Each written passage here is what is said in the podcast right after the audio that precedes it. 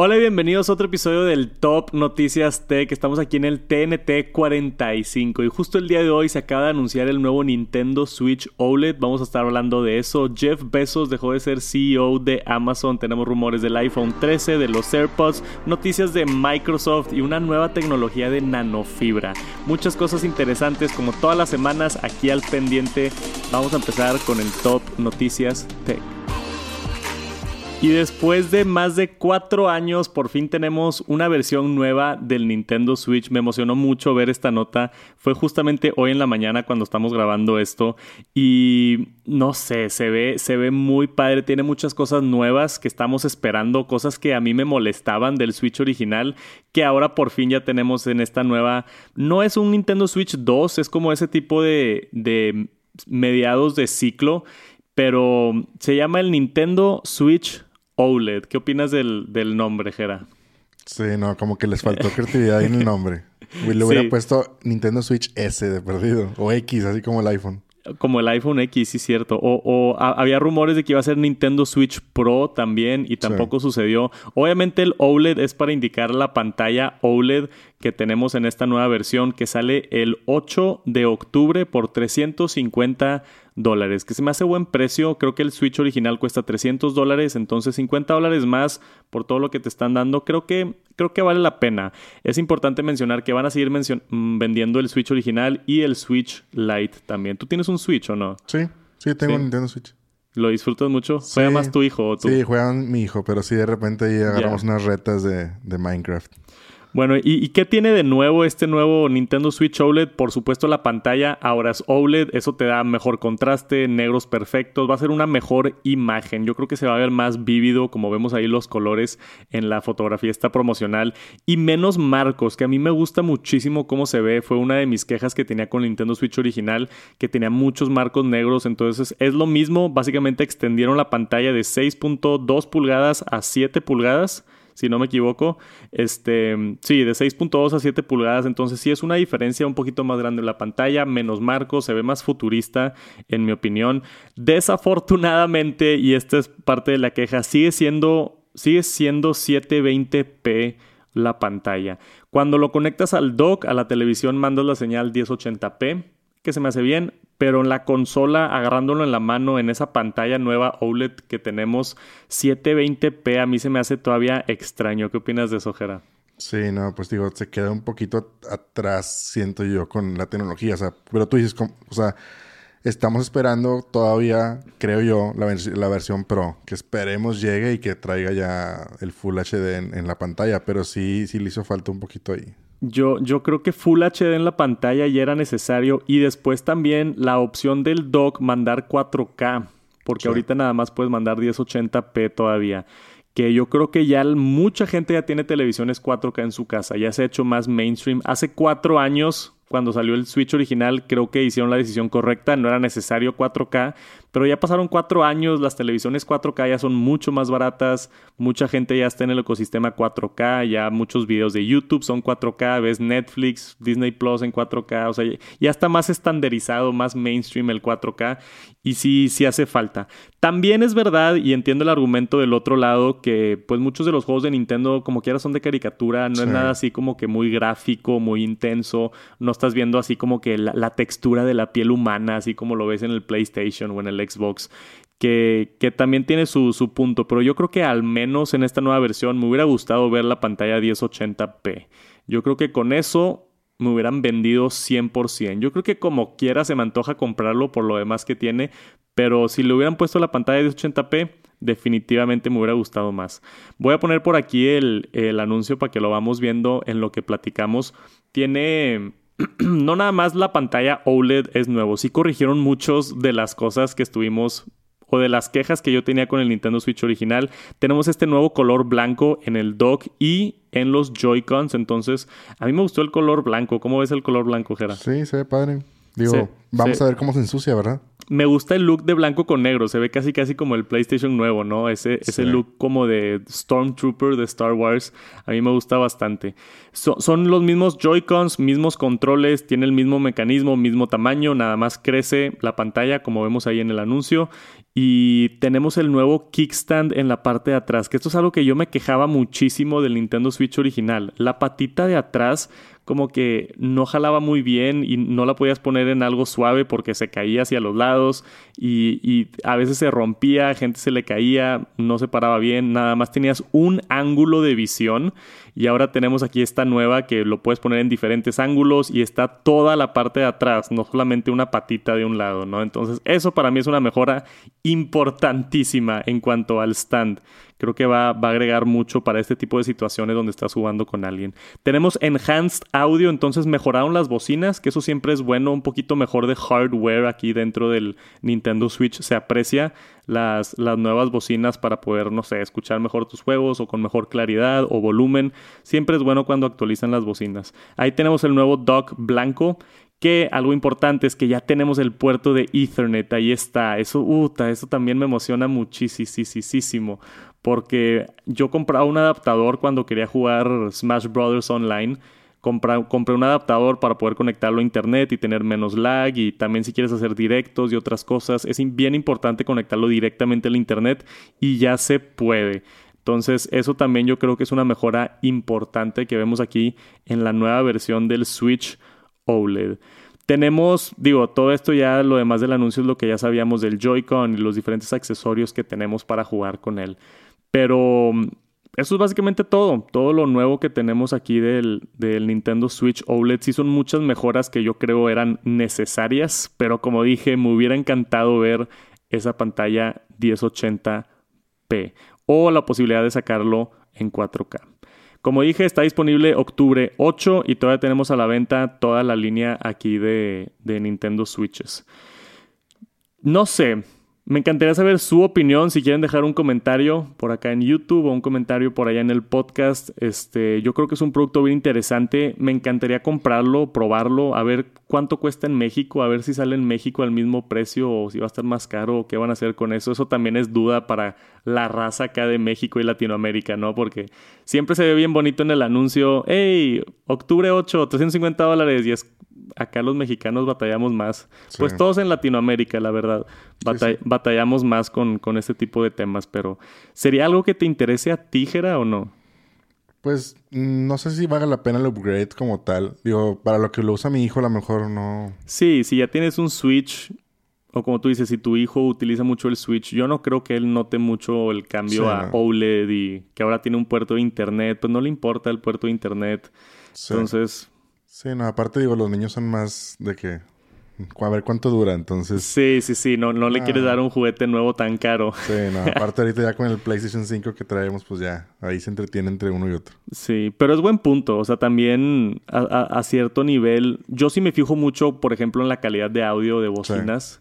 Entonces creo que yo sí lo puedo apreciar, pero la mayoría de la gente, ¿tú crees que se dé cuenta que las bocinas están mejoradas? Sí, no. Yo tampoco creo. Yo creo que lo más grande es pues la pantalla OLED y la parte de atrás para el stand incluido, que sí está mucho mejor. No sé por qué hicieron ese stand en la versión original. Me da miedo cada que lo abro para la tarjeta. Está horrible. O sea, tiene que estar en una mesa plana completamente. Y está súper flojo. Yo, lo tratas de poner en la cama o en un sillón y no se para ni, ni aunque le pagues. Sí, sí, sí. Entonces, eso sí, esa mejora me, me gustó muchísimo. Pero me quedé con ganas de tener esa pantalla 1080p, tristemente. Pero es lo que es, yo creo, como dije, es, es un mediado de ciclo y yo esperaría un Switch 2 o un Switch Pro quizá el siguiente año o en dos años. Yo creo que esto es simplemente un, un, hey, aquí tenemos una versión un poquito mejor para la raza que no ha comprado un Switch o para la raza que lo compró hace cuatro años y ya lo quiere actualizar o comprar uno y te compras uno tú y le das uno a tu hijo. Hay como que te, abre las opciones el hecho de tener este nuevo dispositivo OLED de Nintendo. Me encantaría saber su opinión. Por ahorita yo creo que es una buena actualización. No creo que sea necesaria para todos, pero es una buena opción este nuevo Nintendo Switch de OLED. Salió un nuevo reporte con rumores del iPhone 13. Max Weinbach, en colaboración con Everything Apple Pro, sacaron un video ahí en YouTube con varias exclusivas del iPhone 13. Mucho de lo que ya escuchado antes y ya, hablado mucho de, ya hemos hablado mucho de rumores aquí en el Top Noticias Tech y también en el canal de Tech Santos. Pero este iPhone 13, la noticia grande que surgió de este rumor que no habíamos visto antes es que va a estar más grande los, ¿cómo se dice? Los coils, no sé cómo se dice en español, ¿cómo se dice en español? Pues resistencias, tal vez. Tal vez, puede ser. los wireless charging coils, es como los llaman en inglés, estos que tenemos aquí en la fotografía. Básicamente el mecanismo por el cual se transmite el poder inalámbrico. Va a estar más grande en el iPhone 13. Estos cuates supuestamente consiguieron esquemáticos o información allá de, de, proveedores en China. Va a estar más grande, los imanes van a estar más fuertes de MagSafe, eso también es importante. Porque yo, a mí sí me gustaría que estén tantito más fuertes. Yo que tengo el iPhone 12, a veces me doy cuenta que me hubiera gustado que estén un poquito más fuertes los imanes. Al parecer va a suceder con el iPhone 13 o iPhone 12S, como yo creo que se va a llamar. Este, pero también esto puede habilitar, mencionan ahí la posibilidad, porque está más grande el área de carga inalámbrica, el reverse wireless charging, que hemos visto en otros dispositivos como Samsung y otros que no ha llegado al iPhone todavía. ¿Es una funcionalidad que te interesa o no? Pues yo creo que tal vez más como para accesorios, ¿no? O sea, por ejemplo, no sé, tienes tus AirPods, se quedaron sin pila y quieres una llamada, pues bueno, pues ahí lo cargas pero no creo que sea tanto como, o sea, digo, los iPhones no son como que muy, este, no presumen tanto su batería, entonces no creo que sea como que, ah, déjame te comparto de la poca que tengo. Entonces, yo siento que es más como para cargar accesorios en dado caso, pero sí está interesante. O sea, o sabes que, oye, me quedé, estoy en 1% y necesito una llamada, oye, me pasa tantita carga, bueno, pues ahí ya te conectas con alguien, ¿no? Pero... Sí, yo creo que para la poca gente que le va a utilizar en esas pocas situaciones, o sea, ya estás hablando de, de, yo creo que no mucha gente va a aprovecharlo, pero es algo como hipotético, bien bonito el pensar de, se te acabaron, estás en el aeropuerto, estás en, viajando o algo y se te acabaron la batería de los AirPods, los pones atrás de tu iPhone y se cargan. Sí. Entonces los cargas unos 10 minutos y ya tienes los AirPods como para poder escuchar una hora o algo más sí está interesante. Yo, siempre digo que uses o no una funcionalidad, me gusta cuando las empresas dan la opción, ¿no? Sí. De tenemos esta opción nueva. Ya si la usas o no, pues es, es tu, tu decisión. Pero existe esta opción. Y me gustaría ver la opción por parte de Apple. Pero yo, a pesar de que tenemos este rumor que estos cuates sí latinan bastante los rumores. Yo aquí voy a estar en récord diciendo, yo no creo que suceda esto, yo no creo que tengamos reverse wireless charging, no creo que Apple lo haga. Si Apple lo haría sería de una manera diferente, un poquito más eficiente, porque imagínate el, el poner los AirPods encima de tu de tu iPhone como que se cae y se va a estar moviendo y que si tienes una funda. Hay muchas como variables que no va a ser un proceso sencillo. Y Apple, ya sabes cómo es Apple, le gusta todo que sea sencillo y que funcione y tener la menos fricción posible. Entonces, pudiera ser, vamos a ver qué pasa. Igual y en los nuevos AirPods que tenemos rumoreados, la funda venga con más o menos los mismos imanes de MagSafe y ahí que se conecten con imanes los AirPods en la parte de atrás. Esa ya te la creo, esa ya te la compro de que, ok, y así los accesorios, los AirPods tienen imanes para que se conecten atrás del iPhone. Te creo lo de carga reversible, pero como está ahorita, yo no creo que funcione de manera eficiente o al menos como quiere que funcione Apple. Pero puede ser que lo veamos, puede ser que actualicen o que vendan una funda de AirPods con MagSafe, ¿no? Eso sí te lo puedes imaginar. Sí, sí. De ahora tenemos la funda con carga inalámbrica o la funda con carga inalámbrica con MagSafe. Sí. para, para poder habilitar carga reversible y para poder utilizar todos tus accesorios de MagSafe con los AirPods. Algo así sí me imagino, pero es un rumor interesante. Tuvimos este rumor que tal vez venía en el iPhone 12 y no sucedió. Y típicamente cuando pasa eso es porque Apple no logró llegar a un estándar de calidad o no llegó a hacer la experiencia que quería tener. Entonces sabemos que al menos Apple ha estado intentando carga reversible. Vamos a ver si lo pudieron lograr para el iPhone 12S. Faltan un par de meses, puede ser que lo hayan logrado y ya tengan todo listo. Como dije, creo que tienen que tener un ecosistema un poquito más desarrollado para esto. Vamos a ver si sucede. Yo creo que si están trabajando en ello es una posibilidad pero ya veremos en septiembre. ¿Cuál es tu apuesta? ¿Crees que pase o no? Pues yo le voy a que puede ser que sí.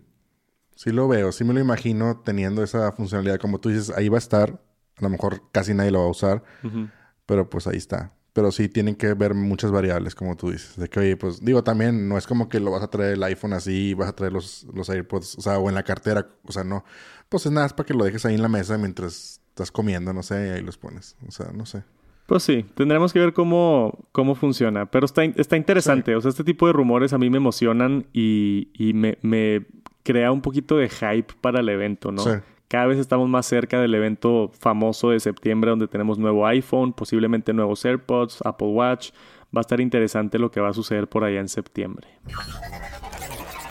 Y una noticia grande esta semana en el mundo de tecnología fue que Jeff Bezos, el famoso CEO de Amazon, acaba de dejar su puesto. Anunciaron ya que se va a estar retirando de la posición como líder de la empresa de Amazon. Tenemos aquí un reporte de The Verge explicándonos que Andy Jassy, el que antes era director de Amazon Web Services, ahora va a ser el CEO y Jeff Bezos pasó a retirarse y se llevó su bolsa de dinero, ¿verdad? su buena bolsa. Su buena bolsa. Imagínate irte del trabajo y tener todavía como 200 mil millones de dólares así de sobra. Sí. este Interesantes varias cosas aquí. Jeff Bezos lleva 27 años siendo el CEO de Amazon. 27 años. Es mucho más de lo que yo me esperaba. Sí. ¿Tú pensaste que era así de, tanto tiempo? para nada. Se, me hizo bien loco ver ese dato. Desde 1994, este, exactamente 27 años. Dice que en julio 5, 1994 fue cuando oficialmente se hizo el CEO de Amazon. Hay una historia bien famosa de, Jeff Bezos que le marca a un amigo de él que tenía mucho dinero. Justo él cuando estaba empezando Amazon le marca a su cuate y le dice, oye, bro, este, préstame un par de millones de dólares, voy a empezar un negocio, quiero vender libros en el Internet. Y su cuate que tenía lana le dice, ok, Jeff, este, eres un hombre inteligente, de que yo te creo, te presto dinero para que, para que empieces tu empresa para vender libros, pero ¿qué es el Internet? Fue lo que le contestó el chavo, ¿no? Entonces, esa es la, la, visión de Jeff Bezos, ¿no? De el güey quería vender libros en el Internet antes de que la gente sepa qué era el Internet. Sí yo creo que con la revolución del Internet, y hemos visto cómo cambió el mundo, y este güey tan adelantado, o sea, fue el...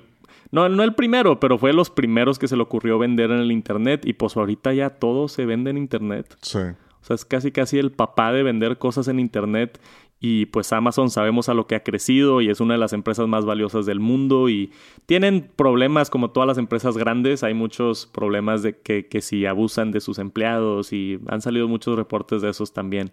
Pero es impresionante lo que ha hecho Amazon, lo que ha hecho Jeff Bezos con esta empresa de irse a tener una idea de vender libros en 1994 a llegar a lo que es hoy Amazon es increíble.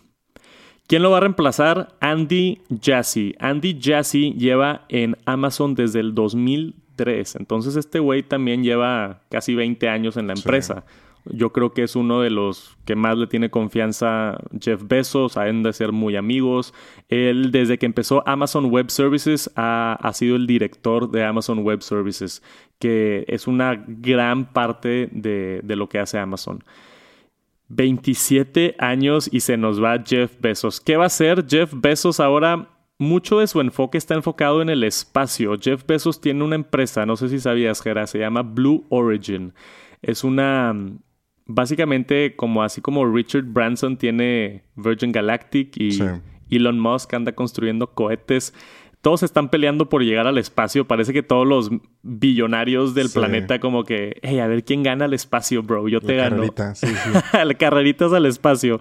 Este, y es bien chistoso porque anunció Jeff Bezos hace mucho tiempo que a finales de julio iba a ir al espacio con su nueva empresa en un nuevo avión que iba a llegar más allá de la atmósfera y que iba a regresar.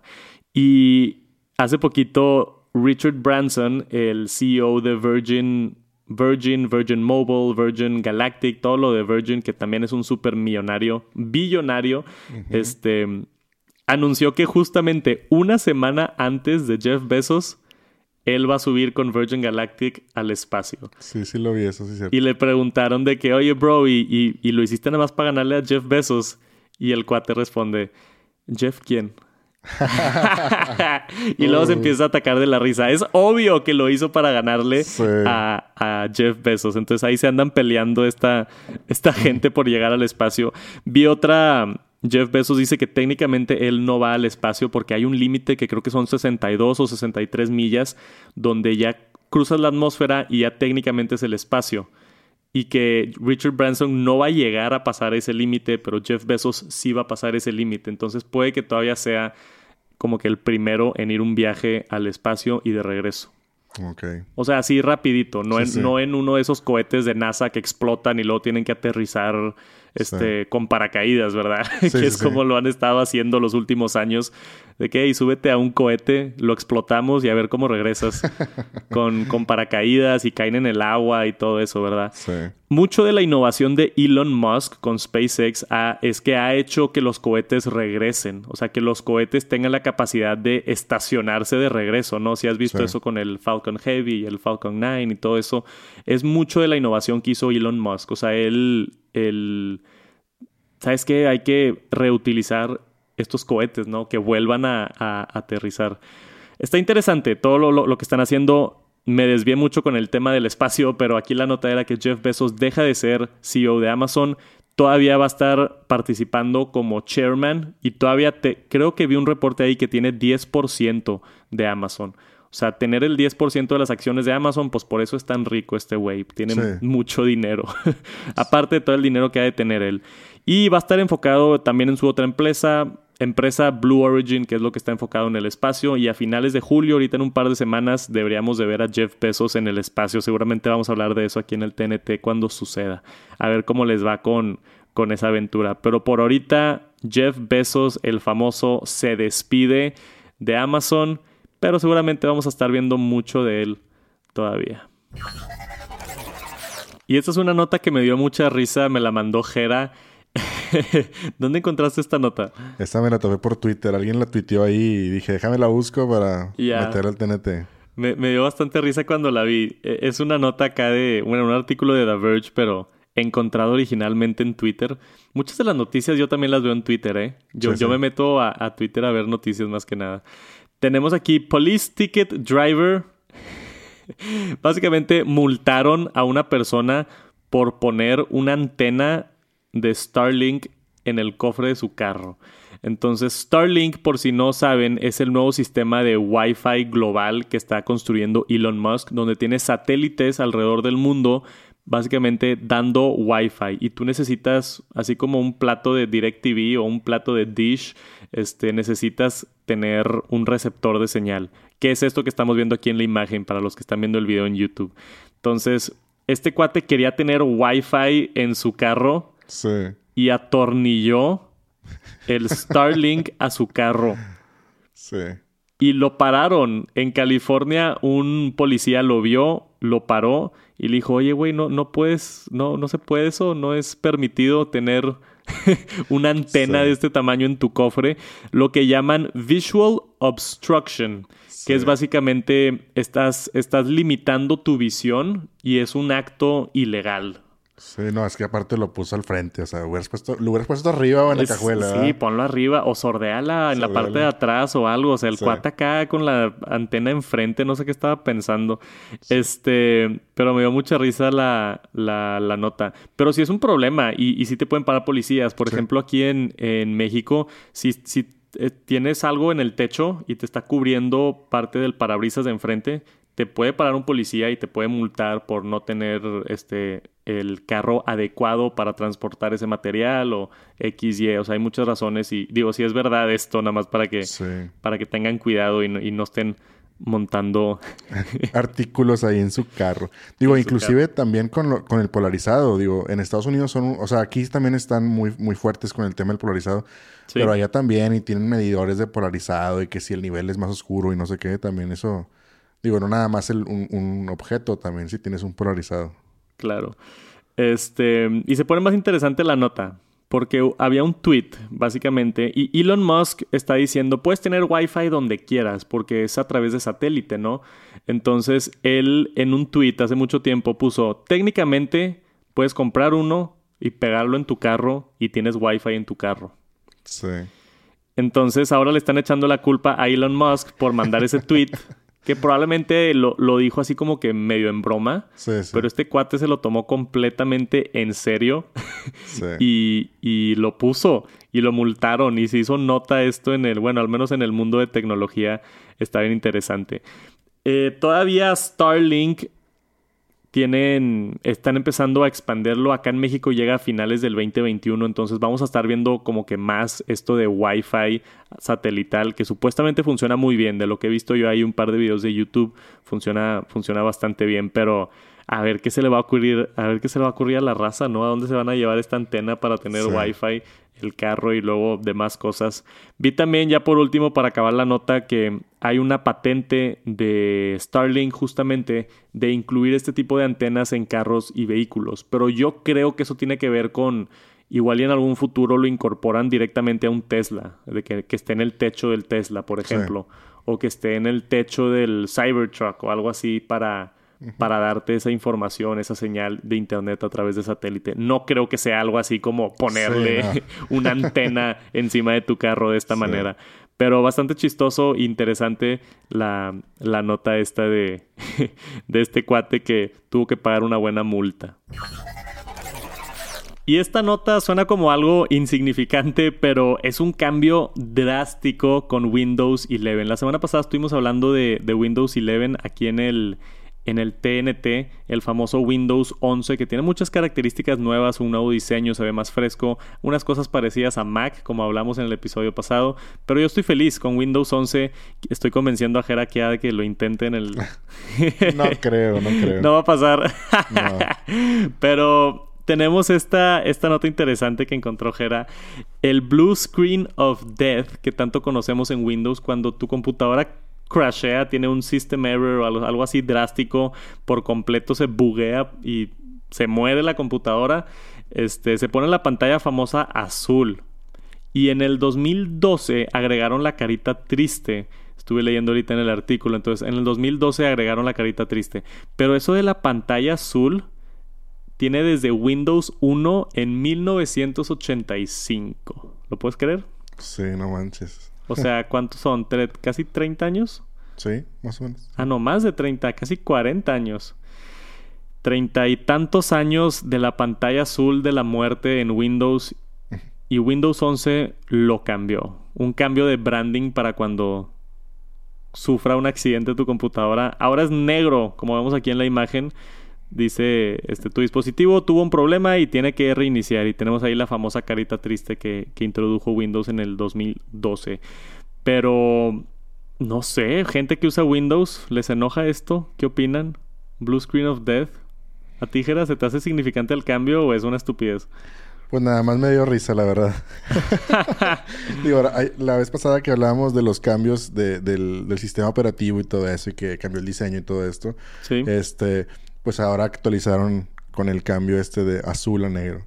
Yo creo que no, no creo que les, que les afecte a los usuarios de Windows, pero mínimo ya no van a ver el azul en las pantallas. Inclusive hasta no, te tocaba ver que de repente ibas y hay un panorámico o algo así, así en la calle y de repente pantallas azul. de que, Ah, ¡eh! ya, sí. O sea, en, en anuncios en espacios públicos. Sí, espacios porque públicos. corren en computadoras. De repente veías la pantalla azul. Sí, cierto. Sí. Es buen punto ese. O en los kioscos así de que... Entonces ahora va a estar negro en ese caso. Ahora va a ser negro. Bueno, seguro se tardan unos años en actualizar Sí. a Windows 11. Pero está interesante eso también. Yo, yo me acuerdo hace, hace poquito que pasé por un por el uno un mall aquí, creo que era San Agustín, y tenían en, en, la- en vitrinas en la en pantallas en las vitrinas como que con promociones y cosas y una tenía la pantalla azul. Sí. Entonces sabes que es la la que tuvo algún error ahí la computadora. Qué loco, entonces ahora todo eso va a estar negro. Va a estar negro. Pues está un poquito más sordeado. Más sordeado, sí. Está más Más- sordeado. sí. Y, y luego también si te pones a pensar más a fondo, eh, ahora que tenemos pantallas OLED, por ejemplo, el negro gasta menos energía, Sí. tal vez por ahí, es menos intruso el color. Sí. Es, es la, es la nota chistosona del TNT. Sí, siempre tenemos una nota así medio insignificante y nos quedamos Sí. hablando aquí inventando cosas. Pero a, a mí también se me hizo interesante, me la, me la enseñaste y fue que, uh, ok, o sea, porque toda la vida eh, ha sido el azul. Sí. La famosa pantalla azul y ahora es, es negra, tristemente. A la gente no le gusta el cambio, pero hay que acostumbrarnos a esta nueva pantalla de Windows 11. Windows 11. este, entonces ya no se va a llamar ni Blue Screen of Death, ahora le van a decir Black Screen of Death. Sí. Pues siguen siendo las mismas siglas. Sí. Entonces igual y pensaron en eso también, porque aquí abajo en el artículo dice Blue Screen of Death, típicamente lo ponen como BSOD. Blue Screen of Death. Sí. Y es, es, terminología común, o sea, yo he visto esos, esas siglas en, sea, se usa. Como que se adoptó tanto que ya la gente lo, lo conoce como el BSOD. Y, si, y sigue siendo la misma terminología, nada más ahora es black en vez de blue. O sea, tanto les pasa que ya tienen este siglas. Ah, sí. ¿eh? Vas a empezar acá a tirarle hate a, la raza de Windows. te, van a, te van a regalar trancazos otra vez en los comentarios si sigues así. ahí los tweets. bueno, vámonos a la siguiente porque si no, Jera aquí se mete en problemas.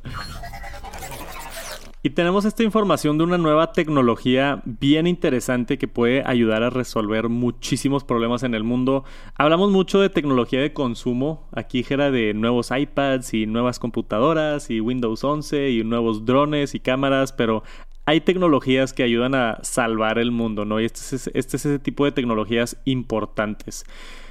Corea, unos científicos acá en Corea acaban de descubrir una nueva solución con un nano una membrana de nanofibra, lo quería decir correctamente. Sí está bien, ¿no? Sí, sí. Una membrana de nanofibra.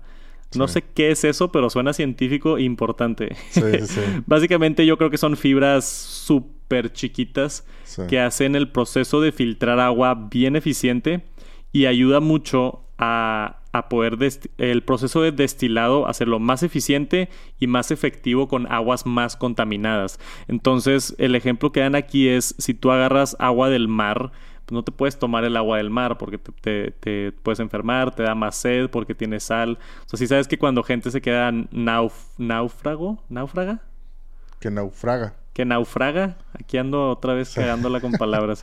Este, cuando la gente se queda atorada en el mar, toman agua del mar porque piensan que pues eso los va a ayudar a sobrevivir más, pero la sal en el agua te hace te da más sed. Te deshidrata más. Entonces, cuando tú tomas agua del mar, te va peor. Entonces, si están atorados en el mar, no tomen agua del mar.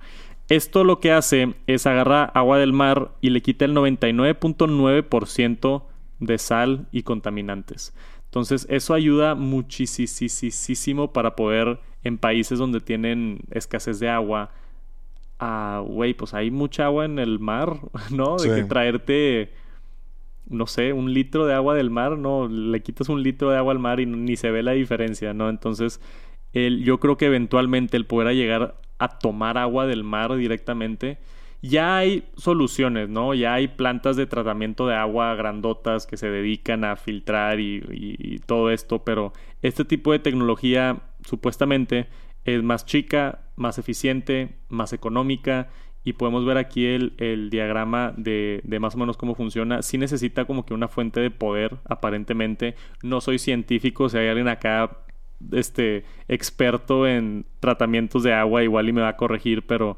creo yo que como quiera sigue siendo una máquina que necesitas algo de, electricidad y, de poder para correr y, que funcione de manera efectiva. Y no se ve que sea un producto de consumo, no, no vas a poder comprar esto en el Walmart, sino esta es una tecnología que van a implementar plantas de tratamiento de agua que, que va a ayudar a, a, construir más y a poder filtrar agua de manera más eficiente. Estos científicos en Corea ha sido una noticia grande, grande esta semana al menos en el mundo de, tratamiento de agua, con esta tecnología nueva de las nanofibras. Este, dice aquí que 20.000 plantas de destilado alrededor del mundo lo que están haciendo es meter agua del mar y que esta nueva tecnología va a ayudar mucho a hacerlo más rápido, más eficiente y más económico, ¿no? Que es lo que todos queremos, facilitar el agua para todos, porque tenemos la fortuna, bueno, al menos acá en las partes de México donde vivimos nosotros, que hay agua, no, no es mucho problema, ¿no? O sea, le abres al sale agua de la llave mágicamente, ¿no? Y por lo general, digo, no está perfecta, pero está limpiezona, ¿no? Sí. Este, pero hay muchas partes del mundo donde sufren, muchas partes del mundo donde no tienen acceso a agua, batallan mucho para conseguir agua, se enferman por tomar agua que no está este, adecuada. Entonces, espero que esta tecnología llegue a más partes del mundo y espero que lo puedan hacer a un tipo de escala consumidor, ¿no?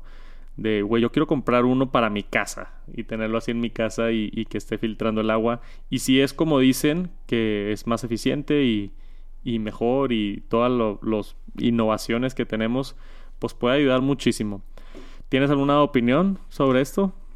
No, pues básicamente coincido contigo. Me ganaste la, la palabra de decir que, que, sí, que esperemos que llegue algo más, algo más pequeño, algo más consumidor, algo más que puedan no sé, digo, sabemos que, no sé, que en África no hay agua y cosas así, o sea, en lugares como tú dices remotos donde no hay acceso tan, tan fácil, pues bueno, que sea algo como más pequeño, ¿no? Más de que puedas ayudar a comunidades este, que no tengan acceso. Pues digo, es, es a lo que le están apuntando estos científicos de Corea. Dice aquí en el, en el reporte que hace el proceso en minutos, que es parte de la innovación más grande, ¿no? Típicamente un destilado o un una planta de tratamiento de agua toma horas. O sea, toma horas en que el agua se haga ya viable para tomar. Aquí dice que en minutos el agua está lista.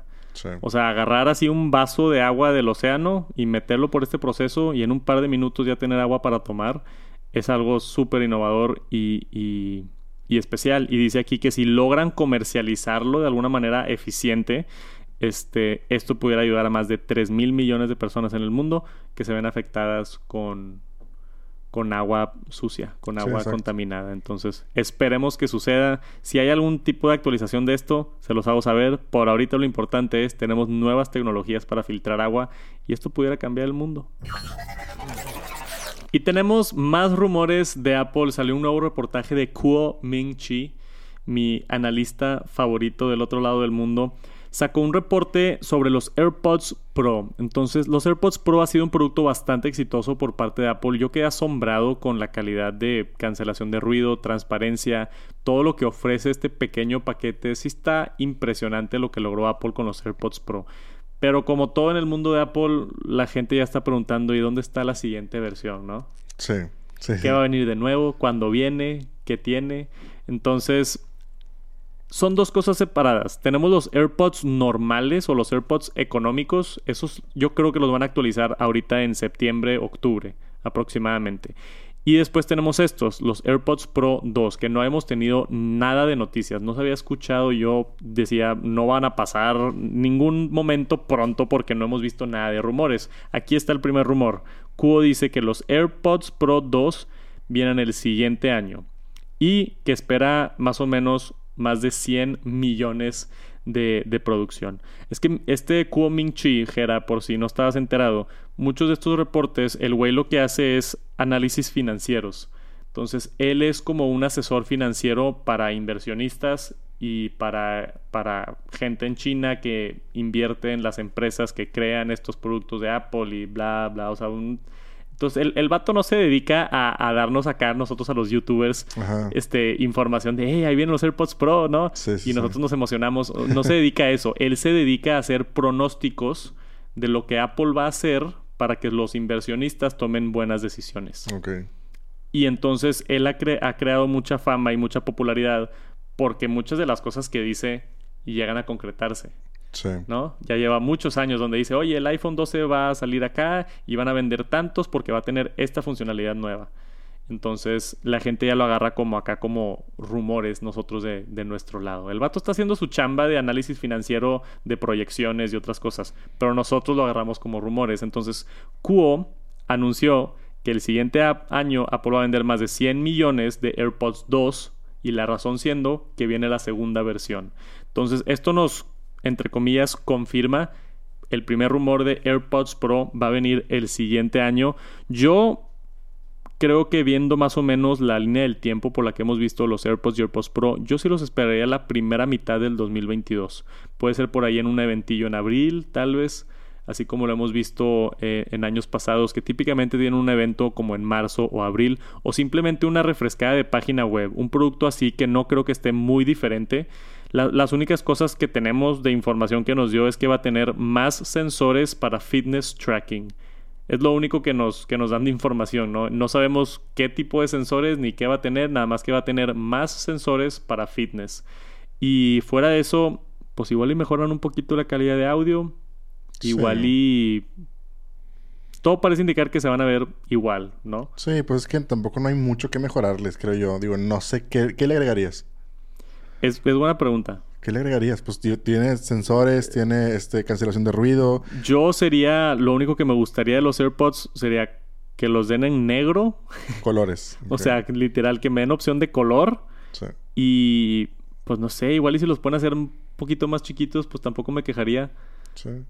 Pues sí, puede ser color, digo, carga inalámbrica ya la tiene, a lo mejor cambiar que no sea Lightning, que sea USB-C.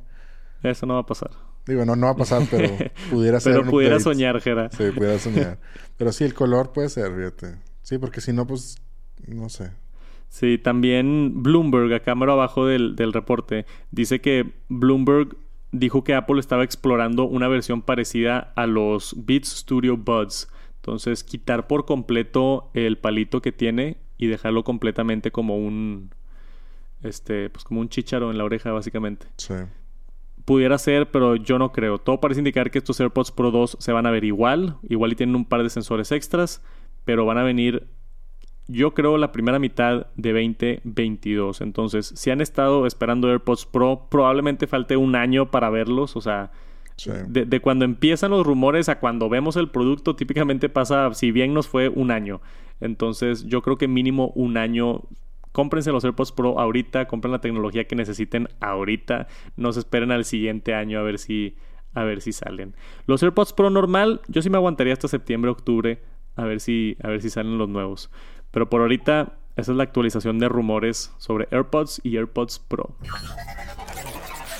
Y estamos empezando a ver las consecuencias del paso grande que dio Apple con iOS 14 y su sistema de... ¿Qué fue? 14.5, ¿no? Sí. Y su sistema de dejar aplicaciones que te rastreen y darle la opción al consumidor de escoger si quieres que te rastreen o no. Hemos hablado de eso varias veces aquí en el podcast. Ahora seguramente ya lo vieron si están en la última versión de iPhone. Facebook te dice, oye, ¿quieres que te rastree para anuncios más personalizados? Y la mayoría de la gente le pica que no. Tenemos las primeras estadísticas. Estaba viendo acá a mero abajo de la nota. 4% cuando salió la actualización según Flurry Analytics y ahora ya está en 9% de personas que sí permiten el rastreo. Entonces, básicamente, el 90% de personas están diciendo no me rastres. Y eso tiene consecuencias, eso afecta mucho a las empresas que venden anuncios, este, venden anuncios menos personalizados, entonces los anuncios son más baratos. Cuando tú, al menos del lado de YouTube y así, este, les puedo explicar aquí a los del podcast, igual y a ti, Jera, si te interesa. Cuando tú pagas un anuncio en una plataforma web, lo que haces es, oye, tengo una aplicación que quiero vender, ¿no? Mi aplicación es de cocina. Entonces, tú te dice Google, te dice YouTube, te dice Apple, te dice Facebook, oye, ¿quieres poner anuncios en mi plataforma? Yo te cobro 10 pesos si... y te pongo el anuncio enfrente de todo Facebook. Te cobro 15 pesos y te pongo el anuncio entre personas de 18 y 30 años. Te cobro 20 pesos, o sea, es más caro el anuncio si a las personas a las que vas a targetear les interesa la cocina. O sea, yo te puedo confirmar que a todas estas personas les interesa la cocina. Entonces tú como marca dices, oye, pues yo pago más para que mi producto lo promocione en frente de personas interesadas en mi producto o en mi nicho de producto. Por eso esos, esos tipos de targeted ads se llaman, son más caros que simplemente poner un anuncio así para todos. Entonces lo que sucedió, tenemos aquí esta nota de 9 to 5 Mac, dice que esto de, de la transparencia de Apple ha surgido que empresas inviertan menos y gasten menos en anuncios de Apple y muchos de esos se están moviendo a Android, que es lo interesante que está sucediendo. Entonces tenemos aquí el título Apple's App Tracking Transparency Forces Publishers and Advertisers to Move to Android.